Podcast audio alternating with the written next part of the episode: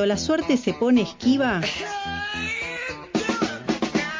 barajar y dar de nuevo, y dar de nuevo. Otra oportunidad para seguir jugando. Barajar y dar de nuevo Un programa sin cartas marcadas. Todos los jueves de 19 a 21 por Radio Megafón. Por Radio Megafón. por radio Megafón.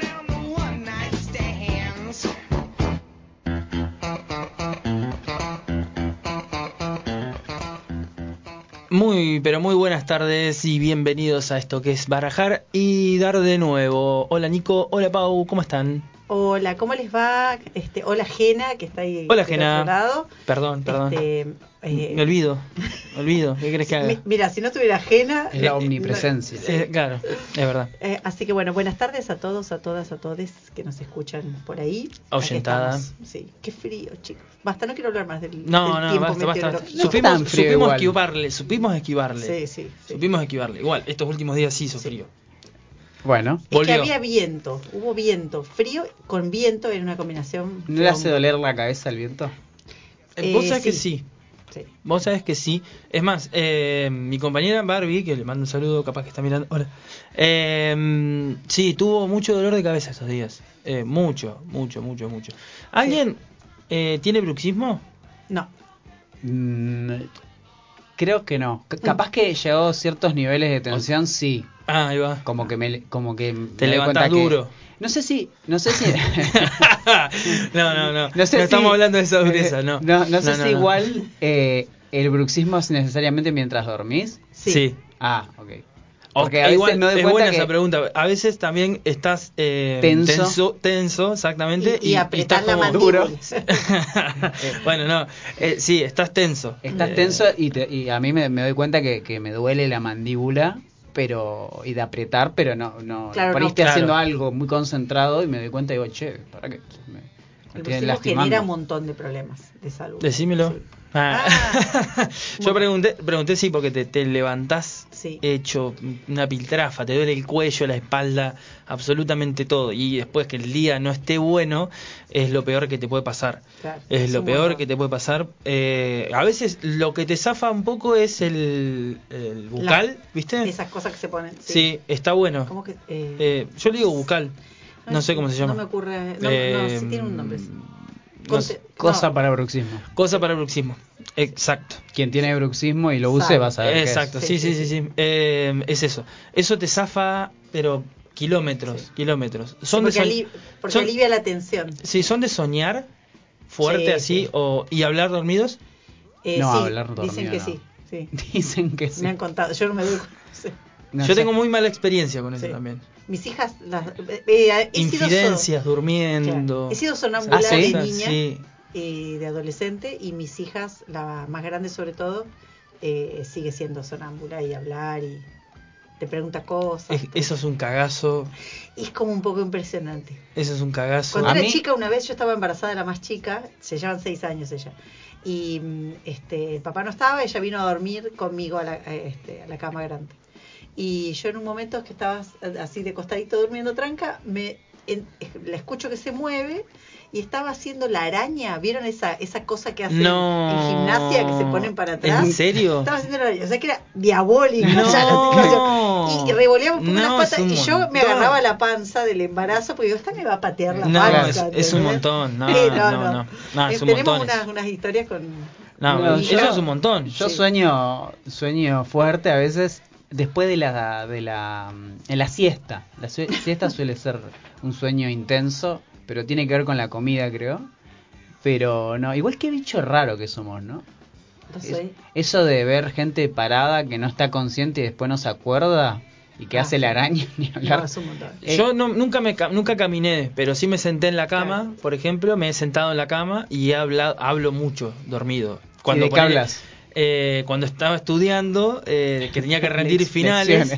eh, Pobre Barbie, le mandamos No, un no sabés, no sabés. Era, Pero sabías. El final, el final de filosofía de la historia Era tremendo, tremendo. Y después un, un final de... Qué aburrido para ser sonámbulo Eh, que hablar de sí, no, sí. no, no, una locura, una locura, una locura. Yo, yo, eh, eh, Es eh, tremendo eso. eh, me ha no he aprovechado en el sentido de, de- de- era he aprovechado conversas, de tener conversaciones Claro. con gente que está sonámbula. Eso está- ¿Sonámbula es? Eh, Sí, sonámbula. Sí, algo así.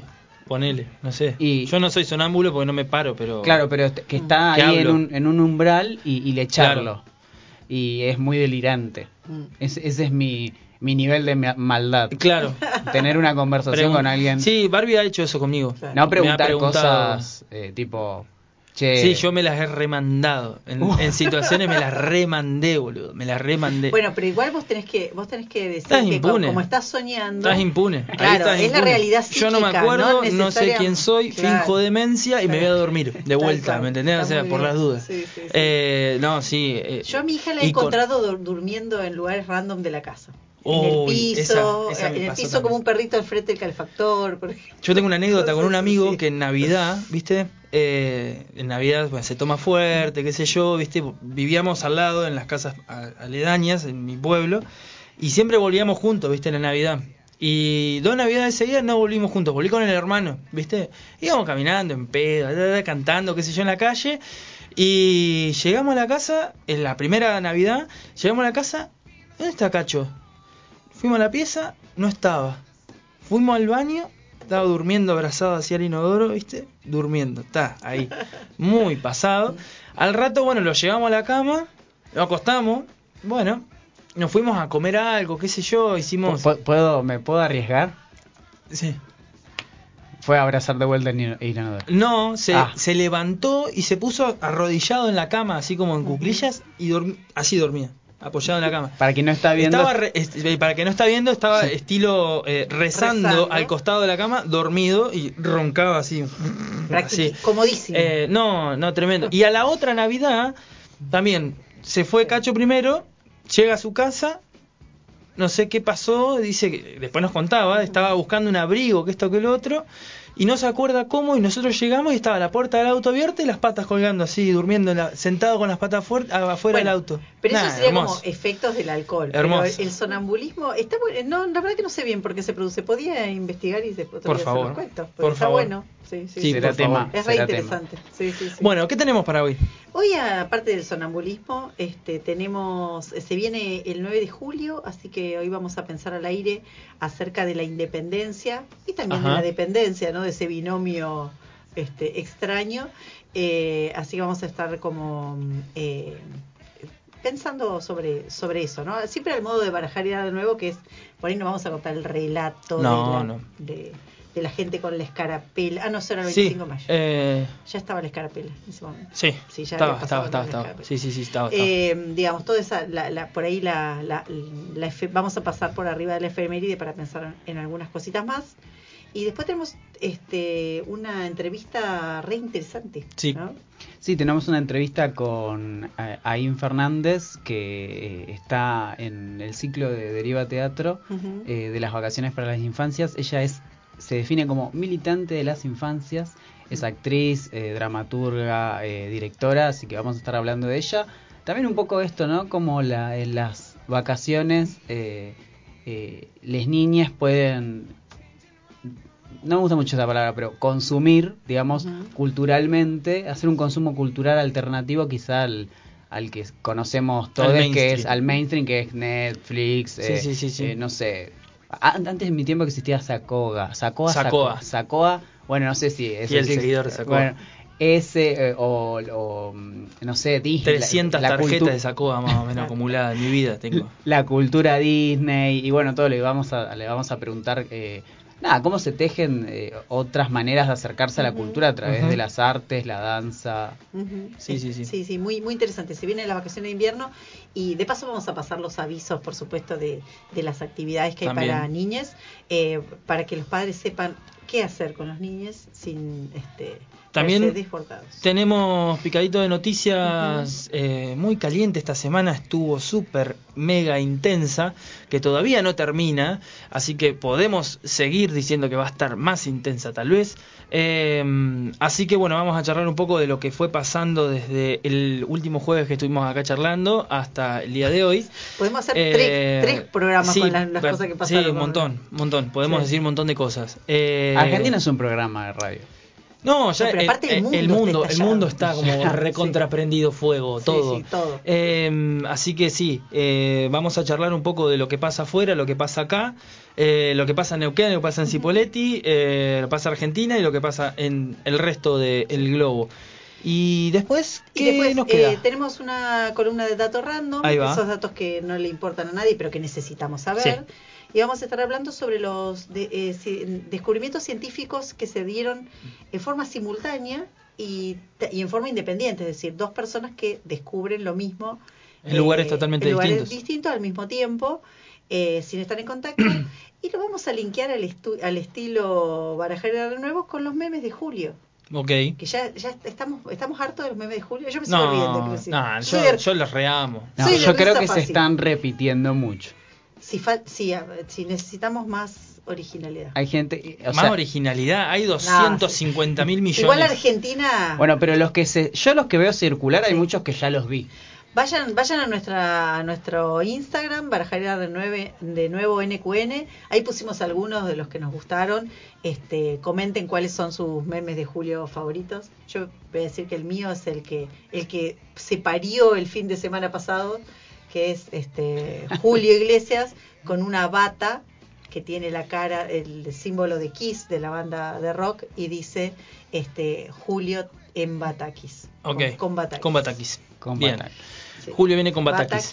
Eh, bien, vamos a hacer ahí un- una, una hermosa una hermosa recopilación de memes que estuvieron dando vueltas durante todos estos días, siete días nomás, y aparte empezaron ya en junio, cuando faltaban. Es que una a- semana. a mí el que más me es, gusta- eh, julio viene entero. Eh, claro, Ese- es- ese, ese me, es- me gusta, me encanta. Es letal, o sea, es el eh, sumo. re- eh, falta julio, eh, de- es uh, to- todavía no termina junio y eso que falta julio entero. Entero. Claro. Y está julio en un tero.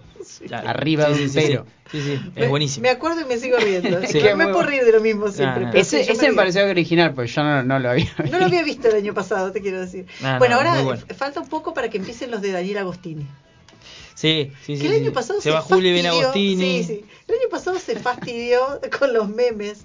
Yo, ¿En Sí, serio? es que y- sí, y- pero imagínate, o sea, Julio Iglesias con nosotros no tiene nada que ver, pero Agostini va a un kiosco y le dice, ah, Agostini, ¿qué hace? No, no, Eh, octavo mes, le dicen, Claro. claro, viste, como que, nada, para un poco. Bueno, yo un me lo poco imagino, humor. yo me lo imagino. Un poco de humor en este país que es medio clown ya. Bueno, pero claro, te, te- te- eh, vos porque no sufrís el chiste, eh, como que Sí, te- tal cual. Sí, sí, sí. no, se ríen, es con vos y de vos, ambas, o sea, dos, son... Es en ese plano. Bien. Bueno, vamos a escuchar eh, ahí un, un temita y volvemos para la columna principal.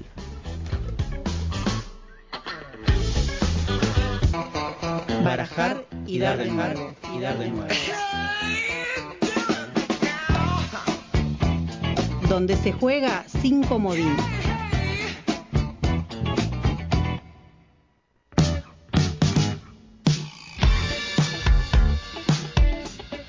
Barajar y dar de nuevo. Y barajar y dar de nuevo. Buscando la tercer cara de la moneda.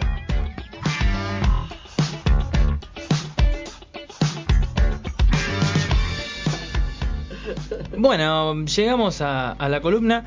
Eh, en esta primera columna del Día de la Independencia, el primer Día de la Independencia en la radio, un aplauso para eso, espero que sean muchas más. No 4 de julio, ¿eh? 9. Nueve, sí, sí. Pido, por favor. No, señor, por favor. Por favor. Eso no, se- no ni se dice. Eh, bien, el día sábado se va a celebrar el, el aniversario de, de otra conmemoración del Día de la Independencia. Eh, yo voy a hacer una como una introducción un poco del contexto histórico ahí cortita eh, y hablar un poquito de, de, de no la historia oficial por así decirlo el, pro- la- el problema de, de, de, de lo que era la casa de Tucumán y todo eso no mucho no me no me llama la atención lo que sí me llama la atención eh, en primer lugar es bueno la pregunta que surge es ¿Y por qué celebramos el 25 de mayo y el 9 de julio? ¿No? Eh, ¿Por qué no hay un solo día? ¿No? Claro. Eh, creo que eh, tal vez ya desde un principio a Argentina le gustaba hacer feriados. Eh, Bueno, y no nos quejemos. bueno, está bien, yo banco mucho eso, eh, pero sin embargo está esta, esta cuestión, ¿no? De, bueno, ¿y cuándo celebramos el comienzo de la patria, el comienzo de Argentina? ¿Hay ya ahí una idea de Argentina? Eh, bueno, hay en esta, en esta dicotomía de los dos días, ¿no? El Ujú. 25 de mayo de 1810 y 1816, eh, en primer lugar hay que decir que el 25 de mayo eh, es la primera junta de gobierno en representación del gobierno de España. No es Tal cual. eh, otra cosa que eso. Eh, hay una mm, hay como una gesta, sí, hay como una gesta porque bueno, porque las élites porteñas tienen una conducta de eh, tomar, por así decirlo, la representación esa que estaba bajando del rey cautivo en España. Y bueno, dice, ¿y ahora qué hacemos? Si tenemos esto que no, no está haciendo, no, no nos está funcionando, por así decirlo, no, no, no Claro. estamos eh, dentro de todo, el, el imperio tiene problemas. Eh, nosotros qué vamos a hacer acá tenemos a, a Inglaterra que nos está tirando una soga que nos acaba de invadir pero también comerse con nosotros. Eh, entonces en la invasión inglesa el ejército en Buenos Aires se había conformado muy fuerte. 1810 fue como una disputa entre estos grandes eh, personajes como Mariano Moreno y Saavedra con toda una formación militar. Esta fue la disputa no saavedristas morenistas. Y empieza a pensarse, bueno, eh, la Aguante cuestión, a- la cuestión totalmente, sí, el Robespierre de la Revolución de Mayo. Le iba a señor. decir, y ahí ya había gente como Moreno pensando, eh, o sea, como Proyectos. aprovechando la oportunidad de que el rey estaba preso por. Napoleón, bueno, todo ese tipo de cosas. Nos hemos quedado medio acéfalo. Y dice, bueno, eh, armemos nuestra junta, qué sé yo. Muchos todavía pegados a España, pero a otros como Moreno. Claro, pensando claro. ahí, o sea, la relación, la relación en realidad eran la gran mayoría eran militares españoles que se habían cual. venido para acá, o sea, no- o, o habían formado, se habían formado en España. Sí. O sea, no es que eran personas que habían nacido acá, habían Tal hecho cual. toda la vida acá, no, la gran mayoría. posteriormente San Martín también. Claro, exactamente. Eh, lo que hay que tener en claro es esto. Cuando sucede este proceso de la Revolución de Mayo, eh, lo que comienza es, bueno, haber una disputa en lo que es la eh, retroversión de la soberanía. Es un concepto que se utiliza ahí, lo utiliza... A ver, repita, eh, por favor. Retros. versión de la soberanía. Es como bajar la soberanía. ¿De quién es la soberanía? Eh, hay un autor que en este momento no me puedo salir el nombre. Eh, bueno, se me, se me va, se me va a venir. Eh, Xavier se llama con X, pero no me puedo acordar el, el- el nombre. Eh, que habla no esta cuestión de la soberanía. ¿Cómo, ¿Qué es la soberanía? Bueno, este poder no que se le, el pueblo dele- delega en autoridades eh, para poder administrar, ¿no? En este caso la soberanía pertenecía al rey, ¿no?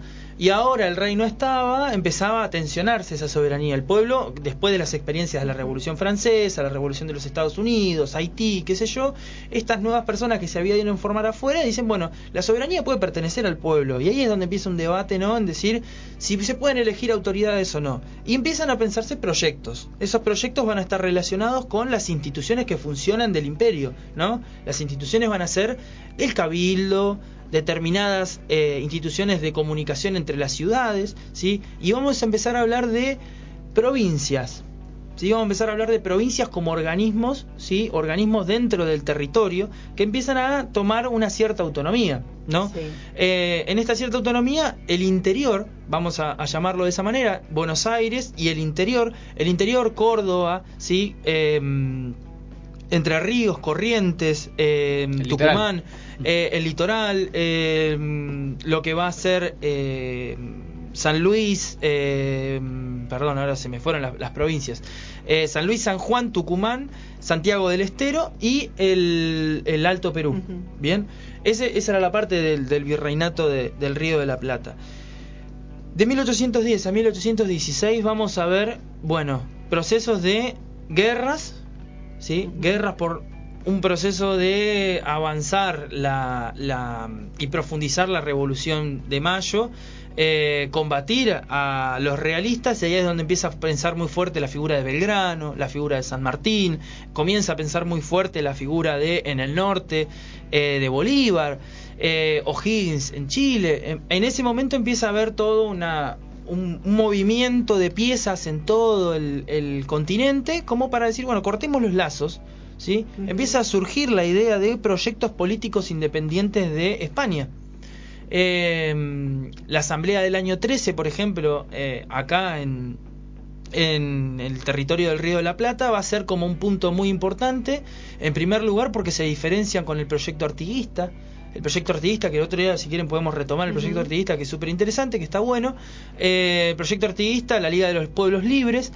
Eh, esa liga la conforman, bueno, los pueblos de el, la banda oriental, ¿sí? el sur de Brasil, la banda oriental, y eh, el proyecto del interior con unas autonomías eh, autonomías provinciales muy fuertes uh -huh. y Buenos Aires. Entonces, en esa disputa es donde el Congreso de Tucumán viene como a juntar un poco los proyectos entre uh -huh. el Alto Perú, eh, las provincias y Buenos Aires. En ese contexto, sí, eh, es como se piensa. Es muy importante para mí recalcar que eh, el, tal vez el, la firma de la independencia para mí es más importante que el 25 de mayo, uh -huh. porque consolida un proceso consolida un, un cierra eh, un, un, proceso de, de vaya la, valga la redundancia, ¿no? de independencia, de cortar los lazos, de pensar un proyecto independiente y de ya no eh, tener más relación con el imperio español. Eso ya es un montón. Sin embargo, sin embargo, el periodo va a dar como un corte en 1820 recién, cuando comienza el famoso periodo de las autonomías provinciales. Sí. Eh, en ese periodo, en, de 1816 a 1820, se va a terminar de disolver esta idea que había como consolidado la independencia, es que es pensar un proyecto eh, conjunto, provincias, sí. Buenos Aires, sí, y se podía incluir a la, a la Liga de los Pueblos uh -huh. Libres. Estaba todo el tiempo en esa, en esa conversación. Ahora, una vez que hacemos esta introducción. No, porque ahí, digamos, había como varios proyectos, o sea, como que la idea estaba de la independencia, uh -huh. por decirlo de alguna manera, lo voy a decir como lo bestia, eh, pero, eh, digamos, no, no se define en 1816 el cómo. Exactamente. Ahí había variopintas versiones de, de, de, cómo hacerlo. En la independencia quisimos hacer, Desde un, monarquía, hacer una monarquía sí. inca. Es el proyecto de Belgrano, ¿verdad? Ese es un proyecto de Belgrano. Hacer una monarquía con Carlota Joaquina, que estaba en Brasil, uh -huh. que nos preste eh, la, la, corona, la, la corona sí. exactamente, que nos abrace, que nos acobije uh -huh. dentro de la corona. Menos mal que no hicimos eso, porque si no, no salíamos no más. salimos más de eh, y aparte estaba como la banda oriental ahí. Entonces, el, el famoso tapón, ¿no? Uh -huh. el, el, algunos, para algunos es un insulto, pero eh, históricamente fue un, como un tapón para que Brasil no, no entrara dentro del territorio. Eh, esos proyectos, y después, bueno, estaba Proyecto de Córdoba, uh -huh. Proyecto de Buenos Aires, sí. eh, y que empiezan a surgir los, los grandes personajes como Estanislao López, sí. sí, que van a ser muy, muy importantes después, mucho después. Eh, pero, sin embargo, en este, en este periodo de tiempo, las ya directamente había proyectos que estaban en disputa, que el puerto, de Buenos Aires, que era como el principal objetivo de todo el resto, porque era el único lugar donde se podía sacar la materia prima sí. que se producía. Eh, y el interior quería seguir conservando un poco de autonomía en, en el gobierno. Buenos Aires claro. no. Buenos Aires quería tomar decisiones por sí mismo claro. y pasar por encima de las autonomías. Entonces esas disputas van a estar presentes constantemente. La firma de la independencia, ¿sí? El, la, la, consumación de la independencia es también un intento de consumar un proyecto unificado. Uh -huh. Sin embargo, no funciona. Claro este proyecto unificado fracasa ya en 1820 eh, en la batalla de Cepeda, me parece, claro. si no y, recuerdo y ahí mal. viene todo ese periodo de guerra interna, digamos, entre provincias. Entre provincias, que complejísimo. es complejísimo, que hay muchísimos tratados, mm. que hay arreglos entre provincias, que no hay un, un poder, eh, se dice el primer presidente es Rivadavia, bueno, una historia súper porteñocéntrica, sí, porque el primer claro. presidente no, fue el gobernador de la provincia de Buenos Aires, punto. Tal cual.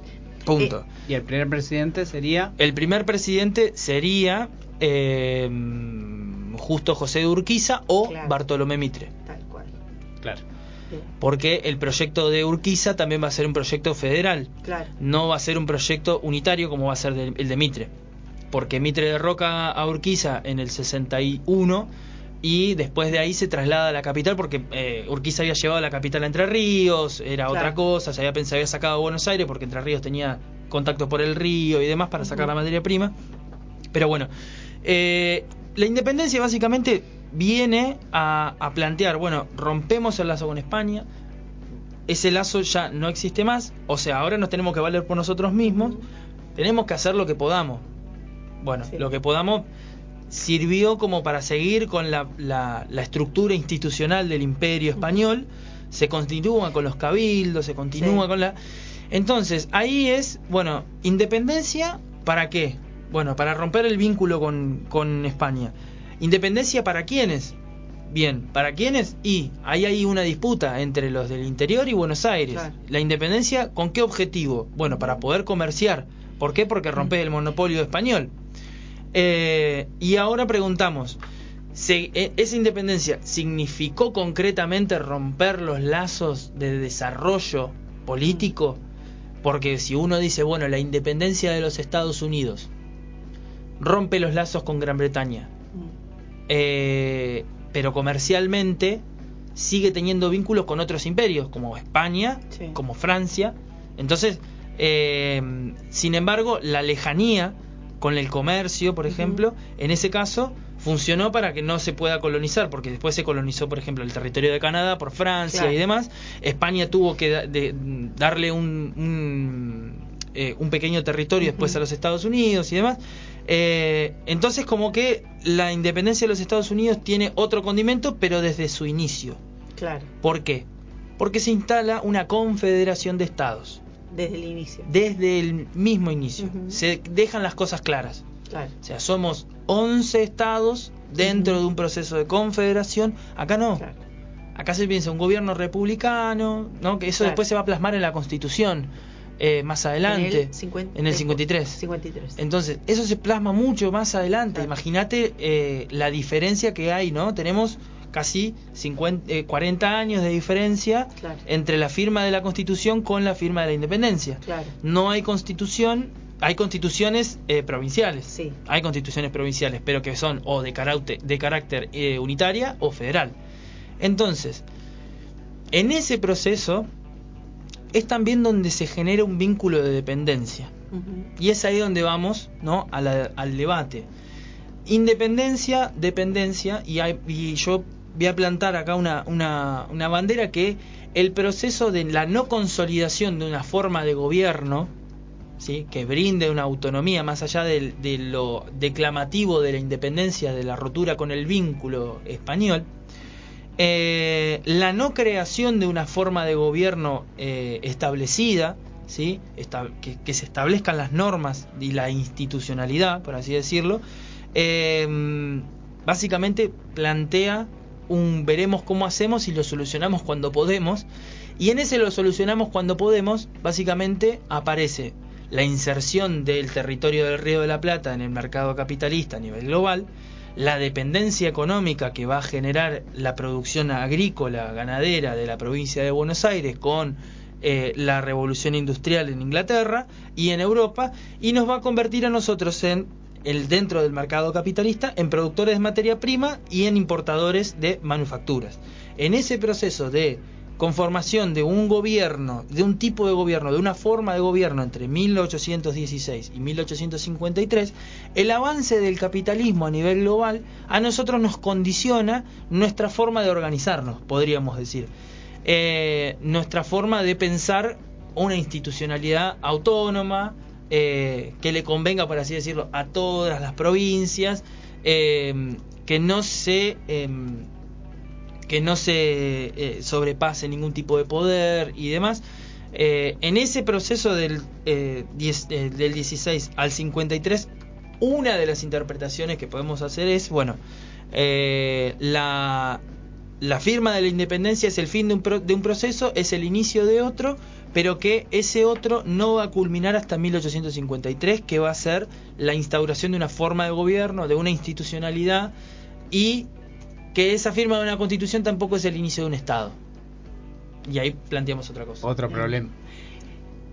O sea, la, la independencia digo, desde un punto de vista histórico, estaría como desarrollada desde el, y tres hitos, el 10, 1810, 1816 y 1853. ¿No? Podríamos Así pensarlo, como, sí. Como tres hitos. ¿Saben por qué me acuerdo bastante? Porque hubo una mm, astróloga que en, en una discusión eh, de geopolítica, eh, esto, es, esto, es, esto es así, eh, le hacía la carta natal al país.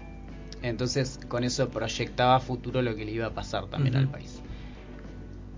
Pero No sé. ¿cuál, Eh, ¿cuál sería el día del nacimiento? ¿no? Claro, confuso. Es, es que ahí está el problema. Claro. ¿Cuándo nace el país? ¿Cuándo nace? ¿no? Sí. Está bueno, está bueno porque ella lo introdujo el tema. Mm.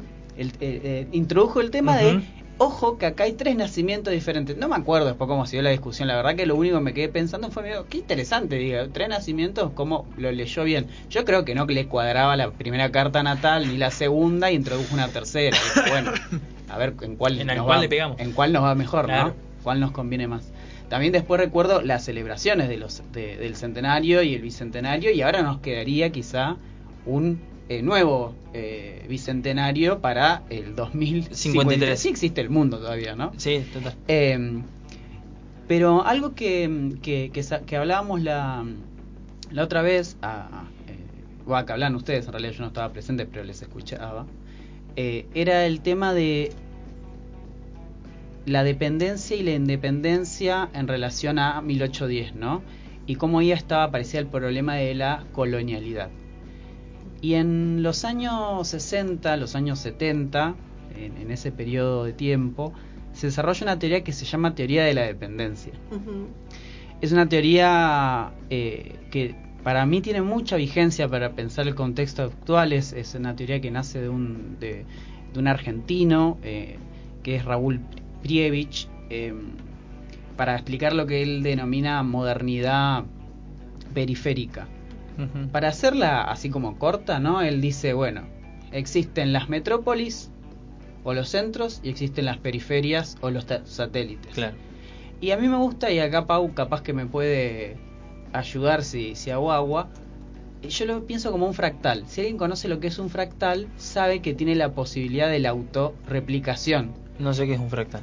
Un fractal es, un- eh, es una figura que Sí. se autorreplica. Entonces eh, vos tenés la misma forma y como si le vas haciendo zoom, se va autorreplicando y te aparece siempre la misma figura. Ah, ahí va. Entonces lo interesante es que todo centro tiene su periferia, pero toda periferia a su vez es un centro de otra periferia, ¿no? Claro. Entonces, por ejemplo, si situ- situámonos, nos- hoy en día está en discusión esto, pero si situáramos que la economía, o sea, que el centro de la economía mundial está en Estados Unidos, cosa que hoy Está en disputa. Está en disputa, Claro. pero imaginémoslo así, o en. China, ¿no? Sí. China tiene su periferia. Bueno, nosotros, nosotros acá en Argentina seríamos periferia. Buenos Aires sería centro de la periferia, eh, no sé, Neuquén estaría dentro de la periferia del centro que es Buenos Aires, Claro. ¿no? Sí. Y a Y a- la vez, y a la Plotier vez- sería la periferia de Neuquén. Y así, y adentro de Plotier también. Entonces Exacto. tiene una especie de, eh, eh, no sé, de, de duplica- Se va, siempre se va autoconfigurando de una manera que siempre todo centro tiene su periferia. Habría que llegar al fondo de la periferia, ¿no? Y al fondo de qué es, cuál es el máximo centro, cuál es la máxima periferia.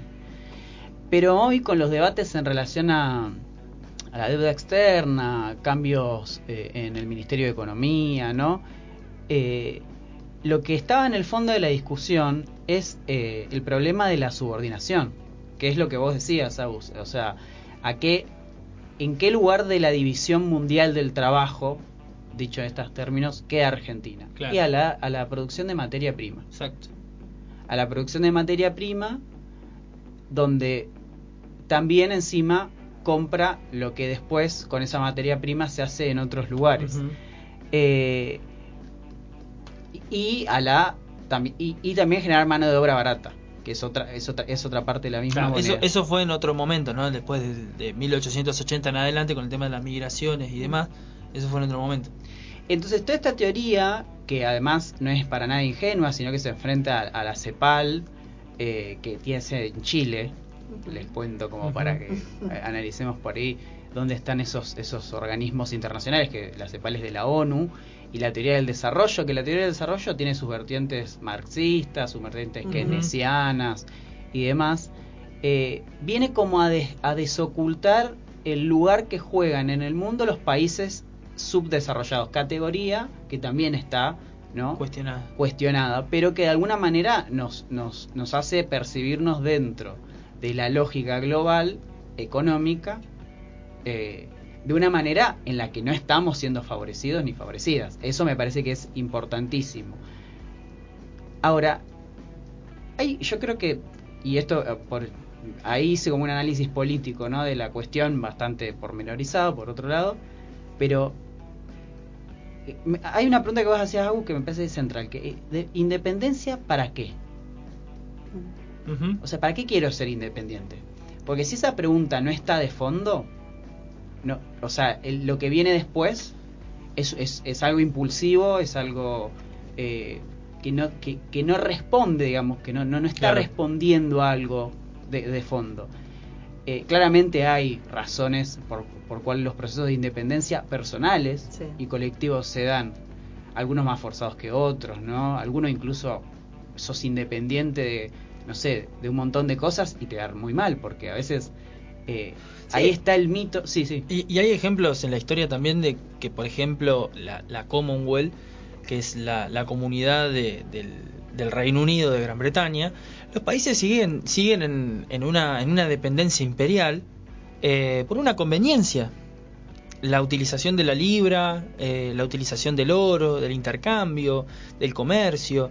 Eh, entonces, eh, hay una independencia y relativa relativa en la forma de gobierno, relativa en los asuntos internos, ponele, eh, y demás en la administración financiera y demás, reglas hacia adentro sí, pero hay un conflicto y todos respondemos a la corona. Eso está Claro. básicamente sellado, eso es a, a flor de piel. Ah, te tiene que mandar eh, Exactamente, eh, fuerzas militares. total. Ujú. T- Quienes Ujú. forman parte del Commonwealth tienen que mandar eh, eh, militares, o sea, personas a Sí. luchar por, por el Commonwealth. Eh, exactamente. Pero eh, de fondo yo creo que hay también una ilusión muy importante que hay que desmantelar y creo que lo hemos hablado la otra vez acá, eh, que es el tema de la independencia como una ilusión, eh, eh, o, o sea, como una condición absoluta. Eh. No, no creo que exista ni persona ni país completamente independiente, en el sentido más llano de la palabra. Me es- afanaste la, la pregunta, Ah. la afirmación, iba a decir. Estaba porque, pensando en eso. porque es que justamente hay- ahí hay, hay algo, me parece, de, de nuestra propia condición humana, si se quiere, como personas y, y como eh, instituciones colectivas, el- un Estado, un país, una nación, donde no nos podemos pensar fuera de relaciones con otros y con otras, con otros. Otros estados, otras naciones, eh, vos ahí me nombrabas como eh, la conformación de, de Estados Unidos es eh, a través de estados. Bueno, acá Claro. en Argentina se debate mucho el tema de lo eh, no, no, no pluriestatal, sino plurinacional. Bueno, ese, en vez de pensar dependencia, el binomio dependencia y Indepen- independencia, tendemos, tenemos que, me parece, hacer una reflexión profunda acerca de lo que implica la interdependencia Ahí va. lo internacional, lo interestatal, porque las soluciones, me parece que eso es parte de la vida cotidiana y, también puede verse siempre bajo eh, el lema de la no subordinación, ¿no? de la emancipación y la, la y la liberación y la posibilidad de una autonomía que, que, que nos sea fructífera y nos pueda hacer florecer de alguna manera, eh, tiene que estar bajo la, la realidad de que hay una inde- inde- eh, interdependencia de fondo, que inclusive son las que configuran las mismas relaciones de subordinación. Sí, Es sí, porque sí, sí. interdependemos de, de otras personas que por eso podemos estar bajo la subordinación de ellas. La- la- lo que hay que cambiar no es si dependemos o somos de- independientes, es cómo son las verdaderas relaciones de interdependencia. Claro, exacto. Eso que decís me parece aplica a gran escala como lo estamos viendo países, procesos Sí, históricos sí, sí. y aplica me parece también a la, a la pequeña escala de la vida cotidiana, de, de nuestros vínculos que pueden ser laborales, sociales, de, de- de amistad, ¿no? Eh, románticos. Me parece que eso que, que decís aplica a varias, a varias escalas, me parece, ¿no? En la, eh, incluso, eh, digamos, cuando decimos somos eh, independientes, ¿no? Y, y ahí voy a decir una, una posición personal que, mm, que tiene que ver con, eh, vieron que está como muy de moda la de la cuestión como de, eh, para mí mal entendida como, bueno, vos tenés que amarte a vos mismo y entonces va a estar, o sea, como una cosa súper La, la exacerbación del amor propio. del amor propio, que, que está bueno, digamos, este, por supuesto respetarse, amarse, cuidarse y todo lo demás, pero hay una, una eh, dependencia en el sentido que vos lo decís con el prójimo, porque somos seres sociales, porque nos relacionamos con los otros.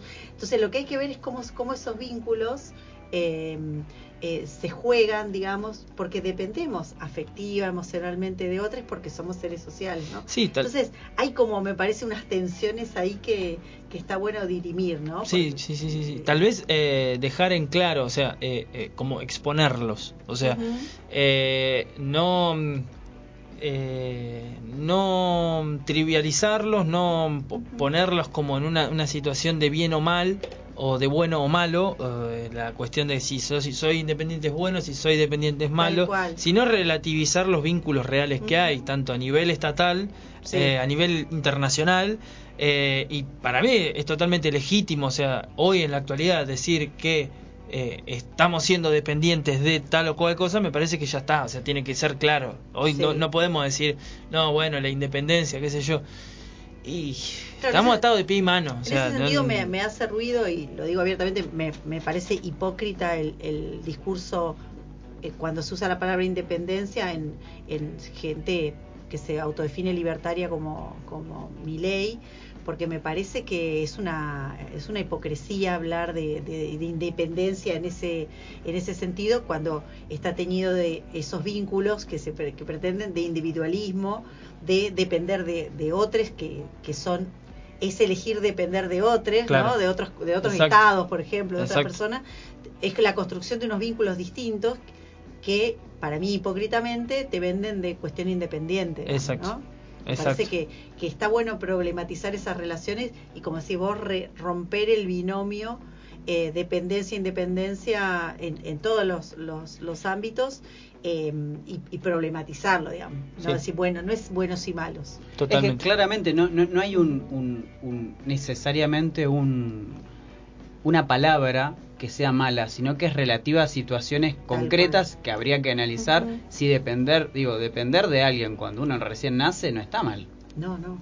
Es Eso es parte necesario. de la historia de vida de una Sí. Sí, persona. sí, sí, necesario. Sí, tal cual. Entonces, después lograr cierta eh, independencia, que también sigue siendo relativa, porque estamos en, el- en un entramado de, de relaciones sociales eh, complejas, donde estamos con otras personas, esto ya estamos hablando más de la vida personal, pero eso después se replica a nivel, hablando de lo fractal, ¿no? Eh. Sí, bueno, sí, de- sí, desde lo más chiquito a lo más complejo, la interdependencia aparece.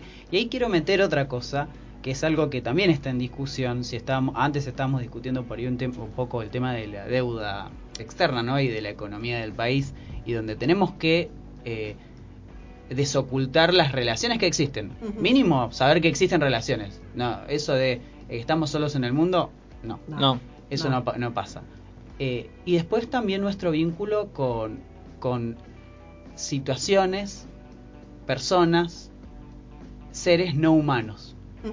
Est- estamos Mm. interrelacionados, interdependemos dentro de un ecosistema Tal cual. donde ponemos el pie, el, el suelo, ese que pisamos, también eh, es, es parte de esa inter- inter- inter- interdependencia. Sí, E- cual. esa interrelacionalidad que existe entre todos los seres. Sí. Si, si nos pensamos ahora la especie humana sola interdependiendo entre, entre nosotros y solo como También nos especie, falta. nos falta algo de relacionalidad con otros vínculos que no son necesariamente humanos. Entonces hay que me parece que un día de un día que conmemora la independencia es bueno para problematizar el concepto y darle a, darle a fondo con pensar la interdependencia a un nivel muy pero muy profundo. Claro.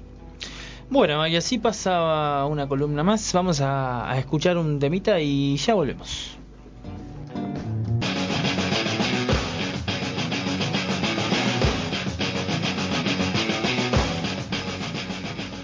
Y esta música viene al pelo para la semana que hubo, mirá la que te digo. Sí. Eh, no, es una locura. Tranca la Es semanita, una ¿eh? locura, es una locura. Eh, bueno, ¿por dónde empezar? ¿Por dónde empezar? Bueno, vamos a empezar Eh, vamos a hablar de las noticias eh, regionales, sí, el- eh, una trágica, dos trágicas noticias eh, de un asesinato en, en Cipolletti. Eh, primero fue un intento de robo que dejó una víctima y luego fue el asesinato eh, de una mm, estudiante de medicina De 19 años. de 19 años eh, que le causaron muerte cerebral. Eh, toda la comunidad de Cipolletti y Neuquén también, una gran movilización el día de ayer en la, en la ciudad de Cipolletti. Bueno, mandamos también eh, ahí una, una ánimo de fuerza y demás para, para poder conseguir justicia, para, para poder esclarecer este, este hecho. Hay muchísimas versiones, eh, hay muchísimas interpretaciones que se están barajando ahora. Eh, lo cual no queremos profundizar, pero bien, nada más que eso, eh, solidarizarnos y, y llamar a la movilización también para pedir justicia por este hecho. Eh, y bueno, y otro hecho en la ciudad de Neuquén, el, el día martes eh, se llevó adelante el allanamiento en la casa de un profesor de la escuela 31, eh, del Jardín, Jardín de de Infantes, perdón, Jardín de Infantes 31, del barrio Melipal, si no me equivoco. Eh, un profesor de música eh, acusado de abuso sexual eh, en, en el jardín, que bueno, nada, fue una, una conmoción para toda la comunidad educativa, para la ciudad de Neuquén también. Eh, y bueno, nada, se está tratando, eh, se llevó a cabo el allanamiento, está en, eh, detenido en Está este, en detenido. este momento. Eh, se van a iniciar la- las pericias eh, dependientes, me imagino en este momento de estar actuando la, la policía eh, federal. Eh, así que bueno, nada, las, las ciudades están bastante conmocionadas, está movilizado todo eh, el valle por determinados hechos y acontecimientos que son de, de relevancia también. Eh, y bueno, y ahora pasamos un poco al nivel país.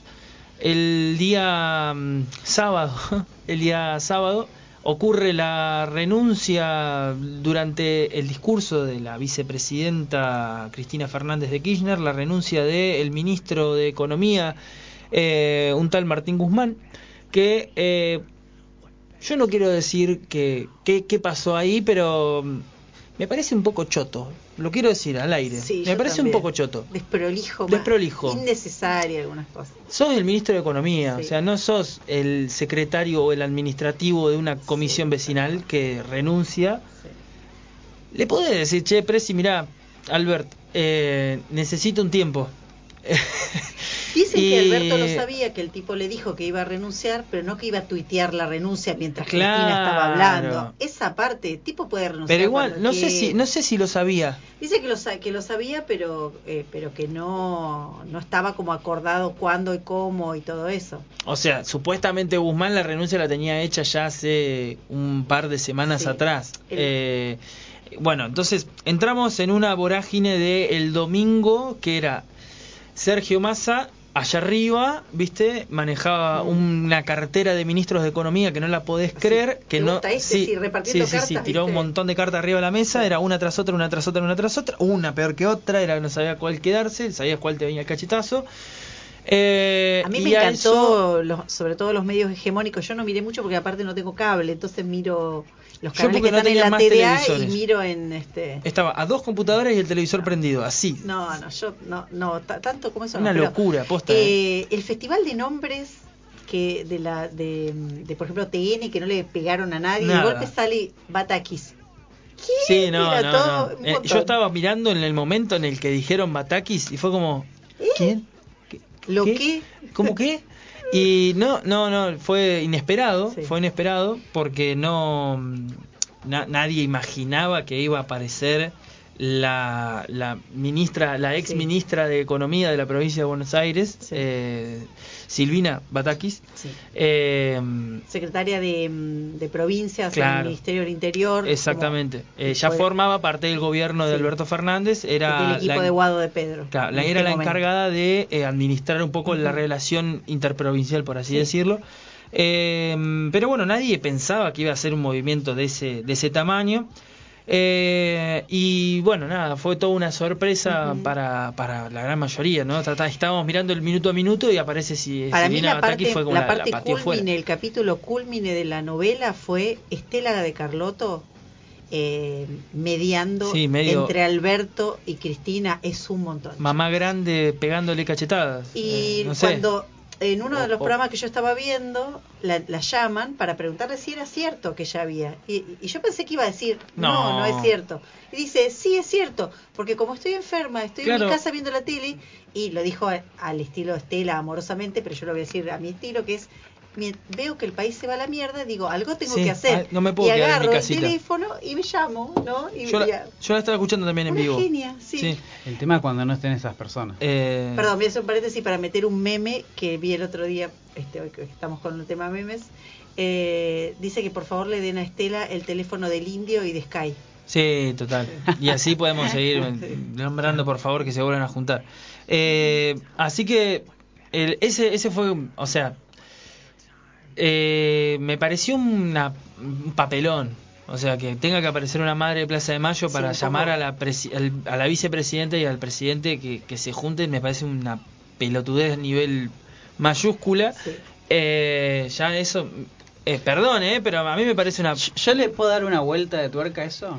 Eh, ¿O es un acting? ¿Vos decís que es un acting? Yo me, me- no, yo me no, meo, ¿eh? Si no, es un no, acting No, no, no. tan bien pensado, no Eh, puede ser. Me parece la, digo, yo no, no quiero opinar mucho de esto porque estoy tengo tengo de- militantemente estoy muy eh, convulsionado porque Sí. tengo Ok. muchas cosas que decir de las cuales me las me, me reservo. Pero en relación al, al rol de, de de Estela, creo que simboliza también, digo, la parte positiva es, es la, la- el rol que juegan las madres y abuelas.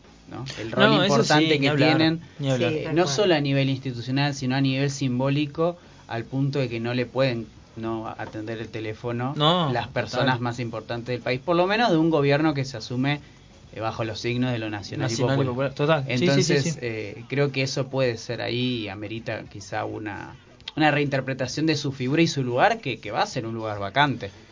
Sí, Y es- sí, es- sí, eso, sí, eso sí, sí va a ser un problema. Total, total. Sí, Sí. no, yo concuerdo, concuerdo con eso. Bueno, eh, me parece que, que el- ese parteaguas ¿no? de la reunión entre Cristina y todo da como resultado la figura de eh, Silvina Batakis al Ministerio de Economía. Eh, en todo este eh, quilombo, ¿sí? ya domingo eh, a la noche Silvina Batakis da como futura ministra de Economía, sale Gabriela Ceruti a, comunicarlo por Twitter, a eso de las nueve y media de la noche, casi diez. Eh, al otro día asume. Ahora la pregunta es qué va a pasar con el desarrollo y el camino que va a tomar, si hay un cambio de rumbo. Se hablan de nuevas modificaciones en los ministerios de- del Estado. Vamos a ver si Sergio Massa toma... ¿Y, y quién? Vamos a hacer la pregunta. ¿Quién fue el gran ganador? No sé, pero te puedo decir quién perdió todavía, por ahora, quién va perdiendo. ¿Quién va perdiendo? El pueblo. Bien. Eh, Los yo salarios. Los yo salarios. Coincido con, coincido con eso porque mientras, eh, por un lado, digamos, después si pensamos en los, eh, en los actores políticos ahí, digamos, de nombres y figuras, me parece que Alberto sale cacheteado acá. Del, Perdió. a mí me parece ¿Y quién sí. ganó? Eh, yo creo que Cristina ganó, en parte. Pero me parece que, un gra- que tiene un grado de exposición. tuvo el, el quilombo un grado de exposición que me pregunto si era necesario, digamos, no, no lo sé. Eh, no entiendo mucho las razones, si era la forma de hacerlo y era la única manera, no había otra forma de dirimir esta diferencia. Eh, me parece que fue como muy duro. Creo que ella ga- gana algunos porotos en poder como posicionarse, retomar eh, como cierto el digamos el, el poder para mí lo, lo, lo- lo- ejerce Claro, que total. clarísimo eso Total. pero poder tener como unos hilos en el gobierno pero creo que el, el costo lo veo altísimo como dice Nico. Yo creo Altísimo. el ganador de esto es el ganador. Massa, vas a decir. No, Ah, a. Daniel Scioli. Ah, sí, puede ¿por ser. qué?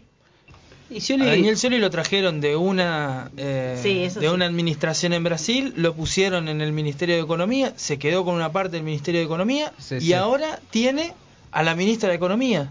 y es y fue ex candidato a Y presidente. fue ex candidato a- a segunda perdió vuelta. con Macri, No sé Perdió. si es ganador, pero sí que... reconfigura su figura Sí, política Sí. Como nadie. Quedó, eh, quedó como barajar El gran perdedor, y el gran, para mí el gran perdedor fue Massa. ¿Ah, sí? Sí, Ah. a mí me parece que Massa va por abajo de la lluvia sin mojarse. Me parece que no, no, no gana ni pierde. Me gusta la frase. No, porque de última él, o sea, lo, lo Hay que ser muy astuto eh, para, es- para esquivar las gotas. ¿eh? a mí me parece que si hay algo que es Massa, es astuto. Te puede gustar. No, no, no, sí, totalmente. Jugador de toda la cancha que lo querés tener siempre en tu equipo. Es así. Este, y más vale que lo no tengas sé. porque si no te la complica.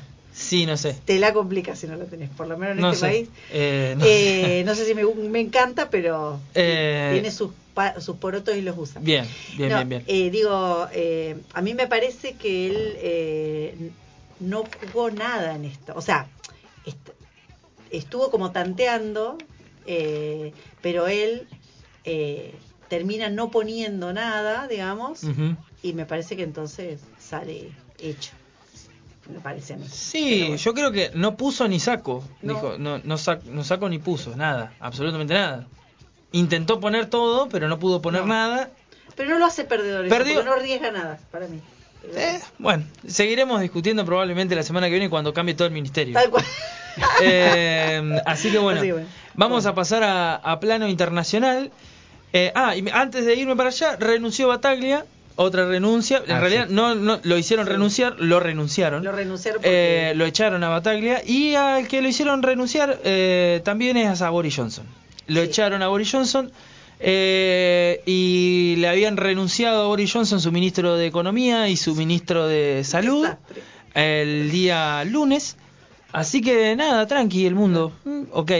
Y en la en, a horas atrás eh, del día de hoy, quiero leerlo porque parece que no, no, no sé, es como... eh, a Pau no le gusta que hable de esto porque voy a hablar de la guerra, ¿no? Pero voy a hablar de Putin, el personaje, ¿no? Eh, Vladimir Putin, ¿no? El chabón que monta osos, ¿viste? Ese, ese chabón que vemos ahí que monta osos. Él dice la noticia, Putin advierte que Rusia no ha empezado aún nada serio en Ucrania. Eso es lo que dice el principio de la nota. El presidente ruso Vladimir Putin advirtió hoy que Rusia aún no ha empezado nada serio en Ucrania y subrayó que las tropas rusas se centran actualmente en el Donbass, en el este del país. Todos deben saber que, dice frase de Putin, todos deben saber que realmente aún no hemos empezado nada serio. Al mismo tiempo, no nos negamos a celebrar, a celebrar conversaciones de paz, pero, pero aquellos que se niegan eh, deben saber que cuanto más tiempo pase, más complicado será llevar adelante un acuerdo con nosotros. La tiró. Y dice, y el mandatario eh, dedicó buena parte del discurso a arremeter contra Occidente y afirmar que Rusia no tiene la culpa del conflicto armado. Y dice, hoy oímos que quieren vencernos en el campo de batalla. ¿Qué se puede decir? Así un, ¿qué se puede decir? Así no, como si yo te ¿Cómo dice- será en ruso, no? Se puede decir, eh, pues que lo intenten. Y, y en el discurso, o sea, si alguien está escuchando en este momento, en el discurso está moviendo la manito, así como, que lo intenten. Vení, Gil, te espero acá. Con arriba un oso, lo dijo el discurso. Eh, hemos oído muchas veces que Occidente quiere combatir con nosotros hasta el último ucraniano. Esto es una tragedia para el pueblo ucraniano, pero parece que todo apunta a eso, a que quieren una guerra. Toma, bueno, eh, el mundo se está prendiendo fuego, señores. Sí. Eh, no sabemos si va a haber un próximo jueves de Barajar y Dar de nuevo, así que vamos a empezar a hacer un programa catastrofista todos los jueves Tal cual. y que este puede llegar a ser el último programa. Y así va a ser en la tonalidad y vamos a empezar a gritar cada vez más fuerte y hablar así como se puede terminar todo. Así bien catástrofe. Eh, me gusta, me gusta, podría ser una muy buena idea. Eh, y quiero cerrar una cosa, una buena noticia. Eh, se van a celebrar las elecciones de Brasil en menos de dos meses, dos meses y pico. Lula está primero en las encuestas, listo. Eso es todo lo que quería decir. Y Lula va a ganar en Brasil y vamos a ser más felices. No, no sé si vamos a ser más felices. Brasil. eh, ah, y otra cosa más importante también. eh, Argentina puede llegar a entrar a los BRICS. ¿Qué son los BRICS? Bueno, se los voy a contar la semana que viene. Eh, porque ya nos vamos a ir a una pequeña pausa y a escuchar música porque estamos de- repasados de tiempo. Así que nos vamos a escuchar música.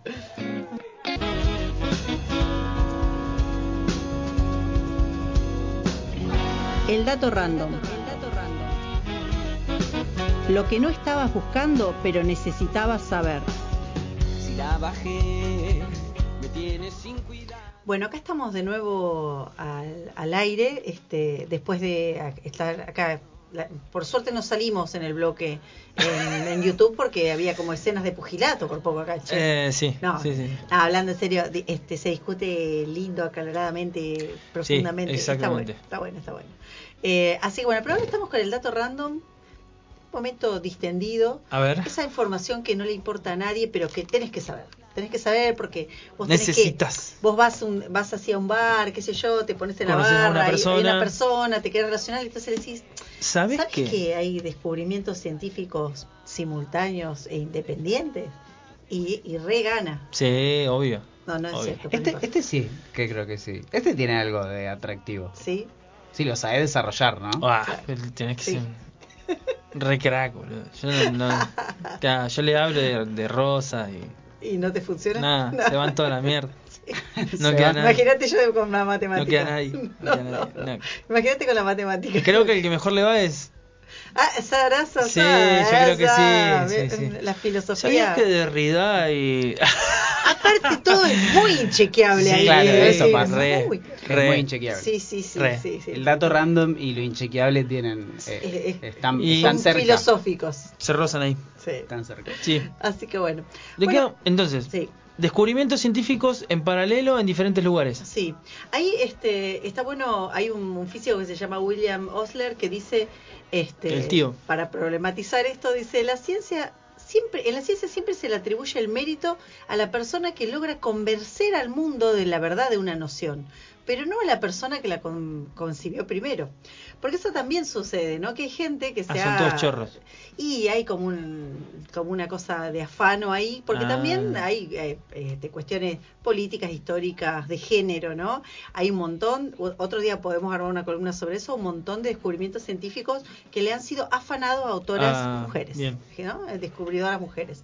Eso es todo un rubro del afano, digamos. Pero hoy traje algunos algunos ejemplos de cosas este que de, de- de- de, este descubrimientos que se hicieron en simultáneo en forma independiente y como que cuando uno lo publicó el otro dije che pero yo estoy con lo mismo no uno de esos es este no sé si conocen la cinta de Moebius la banda de Moebius Sí. Que es una cosa Había un- preciosa en un disco de Catupecu Macho estaba, eso me acuerdo clarito.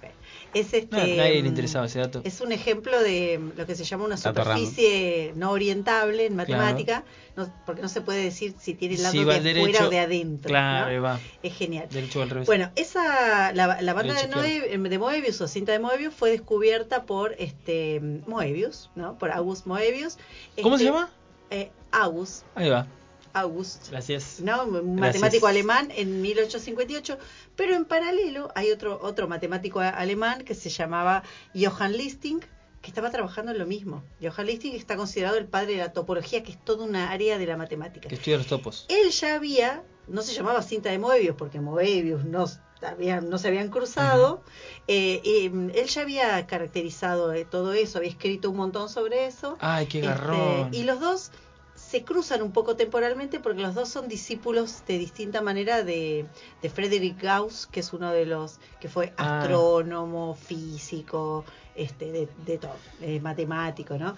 Así que ahí hay como, ese, ese es como el primer este, ejemplo que traje. Lo habían nombrado él. Uno, cla- uno clásico bastante conocido es el del cálculo infinitesimal, que sería como el del análisis matemático como lo conocemos hoy, que fue desarrollado en la misma época por, por Isaac Newton y por Leibniz, pero eh, en un primer momento se impone la forma, en realidad desarrollan lo mismo pero con una escritura distinta. Lo escriben como de manera distinta porque es como en paralelo, eh, sin cruzarse. Llegan al mismo resultado Claro. eh, eh, con otro proceso. Tal cual, digamos. Escriben como las mismas cosas, pero con otra. Pero lo de Newton era una cosa engorrosa. Queda un chorizo interminable. Ay, horrible, una notación muy fea. Y en Dijeron, bueno, matemática, saquémoslo. en matemática la, no- la, nos- digamos, la forma en que anotamos las cosas ayuda a poder desarrollarlo, digamos. Y pero Newton era este caballero del de inglés, presidente de la Sir. Casa de la Moneda, era Sir, este Como Paul em, McCartney, Sir Isaac Beatles. Newton. Con lo cual el chabón desde su posición dominante, además hay varios ejemplos en la vida de Newton, lo bancamos, todo un gran científico, que él usa su posición dominante. Por ejemplo, él en un momento haciendo presión, él tenía, él fabricaba en, un- en uno de los tantos negocios que el chabón tenía, unas lentes. Entonces, si vos querías hacer ejemplos de óptica, eh, perdón, experimentos de óptica que fueran este, reconocidos, tenías que usar las lentes que fabricaba Sir Isaac Newton. Así es, así decía. Hasta que, bueno, Leibniz fue de a poquito este, contando cómo él la veía y la gente fue diciendo, che, pero esto está más bueno. Y fueron como dejando de Está lado. más fácil. Está más fácil, ¿viste? Pero así como, como este, tranqui, ¿no? Eh, otra, mm, este, otro ejemplo este, también matemático es el de la geometría hiperbólica, que le decimos la, la geometría de Lobachevsky, pobre, lo- pero había un señor, un Janos Bol, Bolaid, húngaro, eh, Lobachevsky era ruso, eh, que también trabaja en lo mismo al mismo tiempo, pero nada, todo queda en la superficie de Lobachevsky, ahí quedó, la- o sea, quedó pobre el otro relegado. Lo tiraron. Sí. Eh, una que no la sabía y me enteré ahora investigando sobre este tema es sobre la, la, te- la teoría de la evolución. Mm. Eh, Charles, eh, nosotros decimos, bueno, la teoría de Darwin. Carlitos Darwin. Claro. Carlitos Darwin, que, que anduvo por, por Sudamérica, Sí, estuvo allá abajo estuvo por acá. Cabo de hay un ahí. señor que se llama Alfred Russell Wallace, que anduvo en Indonesia, Ajá. Malasia, Sí, y haciendo como el mismo tipo de laburo de campo, llega como a las mismas conclusiones en paralelo que Darwin. Que Darwin. ¿no? Pero es muy interesante, estuve leyendo bastante porque es muy interesante cómo él observa las mismas cosas, pero en otro lado, y, y linkea como salen las mismas como ideas, ¿no? Pero como eh, Darwin vino a Argentina, la presencia argentina fue muy fuerte Claro. en la decisión y en la toma de decisiones y primó eh, Charles Darwin. Claro. Eh, otro ejemplo eh, de este, pero este es como más polémico. A ver. Por ese, eh, ¿Quién inventó el teléfono? Entonces todos decimos Ah. Un ruso. Graham Bell, no, pare- ¿no? Dicen. Pero Graham Bell.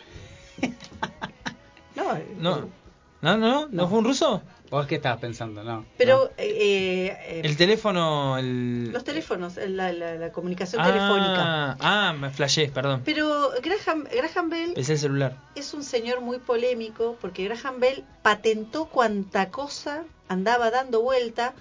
Eh, eh, él juntaba gente que yo inventé un salero que la sal no se humedece. Graham Bell te lo, te lo patentó. Fue el inventor de Sprayet.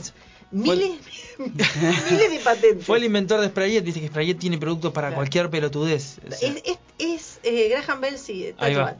Entonces él patentó muchas cosas. Algunos inventos son propios y otros no se sabe. Porque la gente iba y le tiraba, toma, te doy dos pesos y patento tu cosa. Como eh, cosas que nunca, nunca sirvieron y otras que después con los años fueron valiosas. Entonces en eso aparece el, la cuestión del teléfono. Pero hay un, un señor, Elisha Gray, que eh, también eh, se, se dice que él fue el verdadero inventor de la tecnología que después se usa para los teléfonos, que parte de, em, de perfeccionar la, la cuestión del, eh, del telégrafo, digamos. Ah, Está el telégrafo y lo que hacen es como perfeccionarlo para poder transmitir voz, digamos. Ese, es, ese es el agregado que hacen. Este señor dice que Bell eh, le afana las ideas y le hace un juicio por la patente, pero pierde. Ah. Lo pierde. ¿Y, en ese, y en- quién, en- quién era el jurado? ¿Dónde se hizo no, el juicio? se, no se sabe, pero en la Universidad de Michigan. Mientras, eh, más o menos, de Whitestone, dirían los Little Tears. Pero eh, mientras tanto, eh, el señor Esterilla Gray es, eh, tenía una compañía que se llamaba este, eh, Western Comunicaciones, Te patento todo. que luego deriva en Western Union. La Western Union que hoy se Ah, usa para, que empezó siendo una empresa de telégrafos, Claro. digamos. Cuando Gray pierde el juicio con, con Alexander Graham Bell, eh, Bell se queda, le compra la por tres pesos empresa La patente. y se la y se la queda. O sea, eh, así que hay como una cosa, pero lo de lo de mm, lo de Bell es como polémico, Claro. polémico, porque él dice el inventor de esto, del otro, de acá ya chequeado que lo haya inventado él o solo lo patentó. Es todo un tema pensar eh, quién es. eh, porque en el caso de. Bueno, hay un, hay, hay un debate epistemológico. Oh, y empezamos la epistemología. A ver, Epistemológico. a ver, me voy a acomodar. eh, que tiene que ver con si se descubre o se inventa, ¿no? Tal Si, cual. si inventar algo tiene que ver con crearlo de cero, digamos. Es como América. Ex, ex. Cla- bueno, eh, Sí, pero ese, bueno, ese es otro que- tema ese, porque ahí Ay, es, una entidad que América estaría ya ahí. Habría que, entre comillas, descubrirla, salvo que no habría descubrimiento si ya alguien existe en ese mismo Exacto. lugar, ¿no? Pero eh, en el caso de descubrir es algo que ya está ahí, vos lo único que Claro. hiciste fue Encontrarlo. encontrarlo. En el caso de la invención es algo que no, ex, no no estaba ahí y lo, Claro. vos lo trajiste al mundo. Exacto. Pero más allá de ese debate, también está el tema de la autoría de, Y si- sí. de las ideas. Porque Tal después vos cual. realizar cosas, quizá vos, vos, no sé, digo, eh, ¿cuál, cuán- ¿quién fue eh, eh, la primera persona que pensó en un, en un cohete a la luna, no? Bueno, hay mucha data, mucha Sí. eh, Sí. mu- mucha escritura de ficción, de ficción anterior a, a- anterior a la posibilidad tecnológica de la realización. Entonces ahí hay como una especie de y por eso nos reíamos el otro día a, a la sexta columna de inteligencia colectiva que va que es a lo largo del tiempo y a veces es simultánea por- porque todo esto venía a cuento de que yo hablando con una persona subí algo en relación a los memes de Julio y me, y me manda otro meme que decía lo mismo. Entonces lo que me dice, me dice plagio, ¿qué onda? Plagio, ¿Te pla- ¿plagiaste o te plagiaron? Claro. Y yo le dije, a eso se le llama inteligencia colectiva. Sí. Eh, porque hoy con el fenómeno de redes sociales eh, lo que sucede es que mucha gente está pensando al mismo tiempo la misma cosa y claramente saca las mismas eh, deducciones. ¿Cómo no van a, a Y- salir 20 memes de eh, Julio se lleva a Guzmán al mismo tiempo Sí, si la a gente que produce... caballo en un auto. Claro, pero Sí, para mí sí, porque el, el leitmotiv está, está motivado por lo mismo, que es la red social. O sea, pensamos lo mismo en el mismo lugar, o sea, eh, perdón, lo mismo en el distintos lugares porque estamos interpelados por el mismo axioma, que es la red social. Claro, ahí me parece que... Podés que- estar en que- Hungría y en Argentina y si mirás Instagram, tal vez, no sé, digo, una noticia que, que llega a los Sí. dos lugares del mundo, eh, se te ocurre la misma boludez porque tenés el mismo código de relacionalidad, por así y en el decirlo. caso de Leibniz y Newton... Bueno, ahí... ahí No había Instagram. No había bueno, Instagram. pero hubo un descubrimiento. Por eso digo que es algo que, eh, salvando las distancias, sucede hoy de una manera muchísimo más espontánea y Sí. más visible. Se puede notar mucho más cómo es que mismas personas al mismo tiempo están pensando lo mismo y sacan Claro. las mismas Claro. conclusiones. En este caso eran dos grandes eh, científicos y filósofos también que tenían un lenguaje común. Pero ahí el leitmotiv es solucionar un problema, o sea, te- había un problema, Sí. una, una necesidad, por así decirlo, eh, o algo Claro. que, que, que por ahí decir, por ahí decir no sé, eh, querían, el del teléfono, ¿no? Querían comunicarse a través del habla. Sí. Bueno, ¿cómo llegamos a eso? Tal vez que hubo 300 más que pensaban en mejorar el, el, el telégrafo. eh, Sí. que necesitaban mejorarlo porque querían charlar con alguien que estaba a 300 kilómetros. Ahora nosotros estamos mediados por la red social y que lo- estamos hablando de una cuestión humorística, ¿no? La de los memes. Sí, que sí, sí. en la lógica del humor Claro. está permeada por la comunicación dentro de la red, o sea, el humor también se modifica mucho a, mucho a lo largo del tiempo y muy rápido, o sea, los chistes del 2016, tal vez con Julio no eran los mismos. Habría que mirar. Habría que mirar si... En- no porque en de cuántos 2016 en, en Facebook había ya. No chistes con Julio, yo recuerdo, cuando tenía Facebook en ese momento. No me acuerdo. Esto que, que vos decías de, eh, de estar todos pensando en lo mismo, ahora con las redes tiene otro condimento. Hoy cualquier científico puede eh, eh, googlear trabajos y papers de todo el mundo Sí. y leerlos y compartirlos. Con lo cual esa red de comunicación está como clara. ¿Qué pasaba en, en otras épocas donde no había esa herramienta? Bueno, hay, hay, explicación, hay como dos explicaciones. Una más o menos que yo, a la que yo adhiero, y y, otra medio random, que vendría eh, a, a ir bien en esta columna. Me gusta, me gusta. Una es, hay una acumulación de conocimiento tal y problemas de época, por ejemplo, re- eh, resolver la comunicación, mejorar la comunicación, un problema de época, una cantidad de conocimiento desarrollado, gente tratando de solucionar ese mismo problema en paralelo, con una acumulación de conocimiento que, este, que es como que, que si bien no está disponible hoy como en las redes, Está caer. está ahí, digamos. Cae, claro. Y después la, la, la otra explicación es, es- son esas explicaciones un poco más, este, así como, este, que todos estamos conectados por un hilo invisible a la conciencia universal y cosas así, un poco raras, digamos, pero nada, también puede ser, ¿no? Y, hay- y otra cosa que quiero decir que no dije antes, que en esto de atribuir también hay como cuestiones, hablé de lo de género, pero también hay cuestiones que se desconocen, que es una visión, porque estamos pensando en una visión occidental también de la ciencia. Porque, Sí. por ejemplo, un caso que no, no lo dije y lo digo ahora, eh, se le mm, atribuye el descubrimiento de la penicilina a Alexander Fleming, que es, en realidad es una serendipia, un, un, un experimento, un descubrimiento accidental. Estaba haciendo palabra. otra cosa, se le pudre lo que deja y ahí descubre la penicilina, digamos, empieza a- pero en realidad hay, hay- Eso hoy bromatológicamente no estaría aceptado. no estaría bueno. Eh, pero hay un montón de culturas, tanto americanas como africanas, que ya venían eh, de, con su conocimiento ancestral eh, usando las propiedades bactericidas De del, los sapos. del moho, del, del moho, Ah. porque viene de ahí la penicilina. Pero sí, de, los sapos como Eh, veneno. bueno, hay, como- pero sí. digamos, hay un cúmulo de conocimientos que además eh, la, la ciencia, por ser además de masculina, occidental y todo lo demás, eh, de- se desconoce, ¿no? O sea que hay varios rubros eh, en, en- en esto de a quién se le atribuyen eh, los descubrimientos científicos, ¿no? Eh, Rousseau tiene un- una frase que es muy buena que aplica, que es, es para que, que dice eh, algo así como eh, descríbete una sociedad primitiva, digamos, en el sentido primitivo de, de- de- de- aquello que está hace mucho tiempo, no, no primitivo como algo peyorativo, sino primitivo, de hecho, con todo lo bueno que puede tener el sentido de la palabra primitiva, y en un momento corta eso y dice, hasta que vino un imbécil y se le ocurrió cercar y establecer la propiedad privada. Y justamente el tema de las patentes tiene que ver con eso. Y toda la industria... El de las- copyright. eh, claro, el, toda la industria de las patentes en la, en la No ciencia escuches YouTube.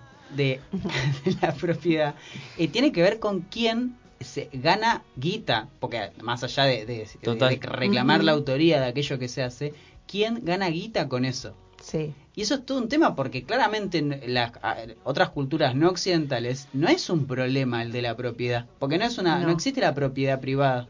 No, No, no en el sentido que la entendemos Hoy. acá. Sí. Ponele Mozart, Chopin, todo eso se cagaron de hambre. No existía No, la propiedad de- intelectual. O- o- o- ahí hay otro, otro debate porque la música es intangible en algún punto. Pero por ejemplo, Da Vinci, eh, vamos, va- vamos a un Bien, lugar bien, más bien. conocido. Da Vinci tenía un montón de escritos que muy probablemente fueran chinos y que copió un montón. Ah, ahí va. Copió un montón, pero no se estaba No muy, era tan grande no como era decían. muy, No. muy importante tampoco el, el tema de la propiedad privada, no, No. había un ente regulador de eso y No, demás. porque esa época también había Hoy se pueden patentar semillas.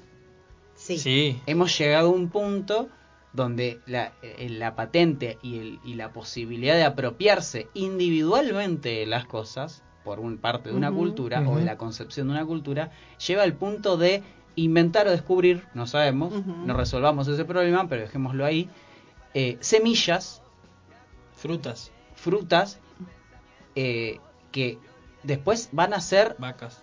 eh, van a ser, claro, seres vivos, que van a ser eh, los, ahí tienen autores que los crearon y que además se van a enriquecer con eso. Total. Bueno, ahí hay un, no, no es para este momento, pero ahí hay un debate intere- interesante con eso de hasta dónde ¿eh? llega la propiedad, porque eh, hubo un intento de los que fabrican, eh, los que producen esas semillas modificadas genéticamente, que vos, por ejemplo, yo compro una vez esa semilla, planto. Me quedo con algunos frutos, saco las semillas de ahí y ellos dicen que vos les tenés que pagar Sí. regalías. Claro. Monsanto Eh, te cobra regalías. bueno, eso está, en- hay varios juicios para cortar eso y mm, en la Argentina no ha progresado el pago de No. regalías, no ha progresado por suerte. No, no. Al contrario, progresó desde 1993. Pero Cuando vos compras semillas de soja, Sí. por ejemplo, para plantar, eh, no podés eh, guardarte para una próxima cosecha. Pero la gente de la economía popular lo está Ah, haciendo, te quiero decir, eh, y hay como una resistencia en ese a sentido, eso. en Sí, ese sentido sí, en ese en ese sentido, sí. Cuando vos eh, vendés a un exportador tenés que pagar una patente. Claro, sí. Para sí, vos sí, sí. exportar lo que producís tenés que pagar una patente. Pero se lo querían, se lo quieren aplicar a la, a toda la economía, o sea, el vos trigo, a- el trigo Claro. N5 que se empezó a Claro. utilizar ahora, que es eh, soporta el sulfato de amonio, me parece que es, o no me acuerdo cuál de las de una de las De toxinas, herbicidas, sí. sí, de los herbicidas, no me acuerdo cuál es, eh, ya está patentado hace, creo que en 1999 se patentó, se empezó a utilizar en, en, en Estados Unidos y ahora se utiliza en Argentina a partir Claro. de marzo, me parece, de este año. En la soja desde 1992 acá, Sí. el trigo, el girasol también tienen una semilla modificada, eh, pero bueno, eh, esas son las autorías y las vacas también. Hereford y Aberdeen son eh, producciones. La única vaca que tiene autoría argentina eh, es el, el Holando argentino, Sí, lo hablando. eh, productora de, leche. De hecho, a- pasa también el fenómeno, eh, digo, a- ampliando ¿no? este, este, este, este universo que nace a partir de la espontaneidad que hay a la hora de producir contenido en las redes sociales, sobre todo algo como memes de julio, ¿no? Pero, Pobre Julio. eh, memes de julio. Ah, eh, hay un 7 concepto en sociología que se llama eh, obliteración. El 7. No me quiero- me el, el reír. 1, el 1 de julio. Eh, el haciendo Hay el un co- 4, hay hay, hay- sí, Sí, sí, perdón, no, empecé a- no. me, me- me- se el me vieron 7 las de julio, el 7 de Es un julio es un montón.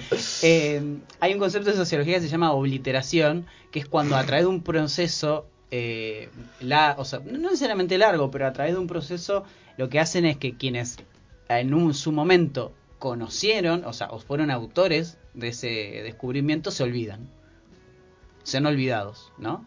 la Ah, persona que va. descubre, la Sí. persona que se encarga de, de- de crear ese eso, es olvidado, pasa a ser parte del conocimiento o del sentido común. Claro. Y pasa mucho con las marcas, ¿vieron?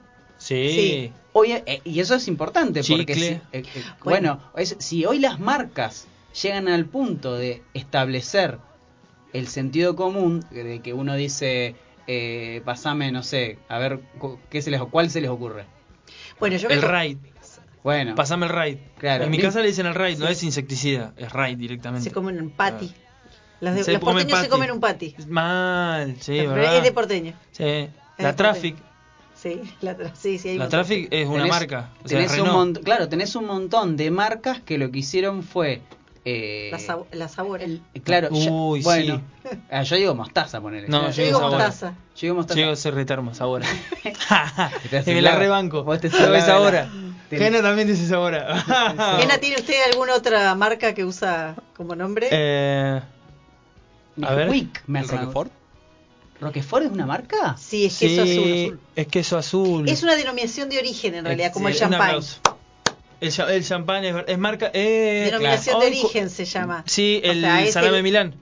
Eh, claro, el- el- las denominaciones de origen son, por ejemplo, como es el Roquefort, como dice Ujú. Gena, que en realidad es queso azul, que es la variedad de queso. Columna en puerta, ¿eh? Roquefort es el az- una zona donde se produce Claro. ese. Entonces, Esa la no le banco podés más. llamar. Esa la banco más. Sí. Pero viste, bueno, ne- eh, yo decía Bueno. Nesquik recién. Estoy pensando porque hay un- hay tantas que Sí. obliteración viene, o sea, el, el prefijo ob viene de lo obvio también, Sí. ¿no? Es aquello que tenemos enfrente, Ah. ¿no? Y que no vemos porque lo tenemos, como vieron cuando dicen eh, no puedes ver el bosque porque tenés el tenés el, El árbol árbol de frente. bosque, sí. Bueno, eh, cuando es algo es algo muy obvio es eso. eh, Te la pusiste de gorro. Si o sea, el árbol de frente, ya está. si lo tenés, si lo tenés enfrente. ya está, fue un problema. Eh, pero eh, e- es muy interesante ver cómo las marcas en, est- en, nuestro, en nuestra época han generado eh, ese nivel de producción de sentido común. Porque eh, se han olvidado, o sea, eh, lo, que, lo que hacemos es nombrar marcas Mm. que son eh, dueñas y propietarias de ciertas eh, de ciertos productos Las que- Coca. incluso ser- seres vivos Sí. estamos llegando a ese lugar eh, y forman el sentido común entonces en el proceso de descubrimiento o de invención se borra, se borra es- ese lugar que puede estar eh, tenido de intereses. Ese es, ese es Sí, un tema. bueno, eh, o sea, Porque la- sí, en las sí. gaseosas es, es constante, o sea, directamente es la, la que es sabor lima es Doy Sprite, un- la otra es Fanta y la otra es Coca, o sea, no importa si es Doy cualquier una- marca. No, te- un- no tengo, tengo Pepsi, te ejemplo- puedo ofrecer, te dicen, ¿vieron? No, sí, tal cual. Doy un, un dato random este, y por ahí después vamos a un, a un temita musical. Eh, cuando estuve en Córdoba ahora para el fin de XXL, hay un conflicto en Córdoba porque vieron que hay una mítica banda de cuarteto que es Trulala. Hay un, un señor random que patentó Trulala y le está disputando el nombre. Y esa Ah. banda, que, tiene- que es una banda que tiene muchísimos Sí. años, una institución en el, en el, en el, este, En el cuarteto en el cuarteto, está batallando por el nombre de su banda. Es un montón. O sea, hay, hay uno que se avivó que dijo, che, esto lo googleó, ¿está Claro. patentado o no? O sea, registró el nombre. La, la cuestión de la propiedad intelectual creo que ahí eh, eh, es un temardo. Sí, sí. es un temardo, cual, está buenísimo. ¿Te parece que vayamos a un, a un, A un temita. Porfis. Y bueno, hemos entrado ya en el último bloque de Sí. este programa. Nos Para vamos despedirnos, a sí. ir despidiendo, Nos así quedó muy pendiente nuestra tranquilo. entrevista, tuvimos unos problemas de comunicación. Sí, se cayó la Este, señal, sí, sí, no funciona el teléfono, no sé para qué lo inventaron. Para, Eh, mí la, para mí la culpa es de, ¿Quién lo entre- del conflicto entre Grey y, y Bell. Debe ser. Ah, no Rolando solo Bell, solo el profe. Ah, sí. No, Leo de- Grey, el de la película. El de las sombras de Grey. Ah, que sí, no. Y, y Rolando Bell, ¿qué tiene que ver Rolando Bell con el.? Bueno, no, No, me no, lo no. imagino el pelado Bell en las 50 Un sombras de Grey. a o sea, Rolando Bell. Yo lo quiero un montón al pelado Bell, pero no me lo imagino en Le esa mandamos película. un saludo al profe Mandamos un saludo Rolando, Rolando. profe de América. Eh, no, de sí, América. América, este, es verdad, Historia América americana 3. en la Universidad de... Eh, Del Comado. bien, estamos entrando en una deriva Sí. cerebral importante. Eh, y bueno, nos vamos despidiendo. Queremos comunicar que la semana que viene y, ¿Y la otra? y la otra no vamos a estar presentes porque nos vamos a Cancún. ¡Sí! Nada, mentira. mentira. No, no, no, no, no vamos a ningún lado. no sé. Eh, no, vamos. La radio se toma las vacaciones. Se toma una, unas Un pequeño vacaciones, descanso, este, eh, para a pesar de nuestro esmerado esfuerzo porque eso no suceda y querer seguir trabajando hasta altas horas de la noche. Porque Sí, somos claro. grandes trabajadores y queremos que este país salga adelante. Vamos a, igual no se desconecten de la megafón porque Obvio. vamos a tener repes eh, de, de- de varios programas. Creo, creo que no sé si todo el mundo se toma este descanso o no la semana que viene. La segunda semana del receso de invierno sí. La segunda semana del receso, sí. Toda la radio la se segunda, algunos programas sí, otros no, pero igual sigan porque va a haber repes, tienen, tienen oportunidad de, Sí. de escucharlos. De todas maneras, les decimos que todos los programas están subidos a, al Spotify, Spotify, a la, a la Canal de YouTube que se pueden Así suscribir. que pueden buscar pueden- ahí. Sí, le pueden eh, dar Radio seguir. Cat, ¿no? Eh, está en Radio En Cat Radio también. Cat también. Sí, sí, exactamente. Y bueno, también pueden seguir en la radio en Instagram, pueden entrar a la página de la radio y suscribirse. Eh, pueden hacer un montón de cosas. Pueden entrar a nuestro Instagram, ponernos un me gustita, compartir una fotito, pueden seguirnos. Pueden hacer de todas esas cosas la que usted quiera, la que más le convenga. Eh, así que bueno, nos vamos despidiendo. Nos vemos en, 15 días. quin- en 15 días, Claro. exactamente. Eh, estudié historia. O sea, ah, o sea- despacio. La gente, bueno, pero la gente de historia tiene que calcular fechas. No, porque yo Se va a terminar proceso. acá este Yo- programa. ¿eh? Si me dice de vuelta eso, Ese se termina verso, acá. ¿O no? ese Yo verso, estoy yo viví ajena. muchos años con un eh, profesor de historia, entonces ese verso de, che, ¿cuándo fue tal cosa? No, no sé, Es un estudiamos proceso. procesos. Ah. Es un proceso. Sí, la vida es un la- proceso, hermano. Tal cual. Yo también. Yo me levanto y me voy. Alto chamullo, alto chamullo. Gracias. Es un proceso. así Gracias, bueno. nos vemos en 15 vemos. días. Chao. Gracias, Jena. Chao, nos vemos.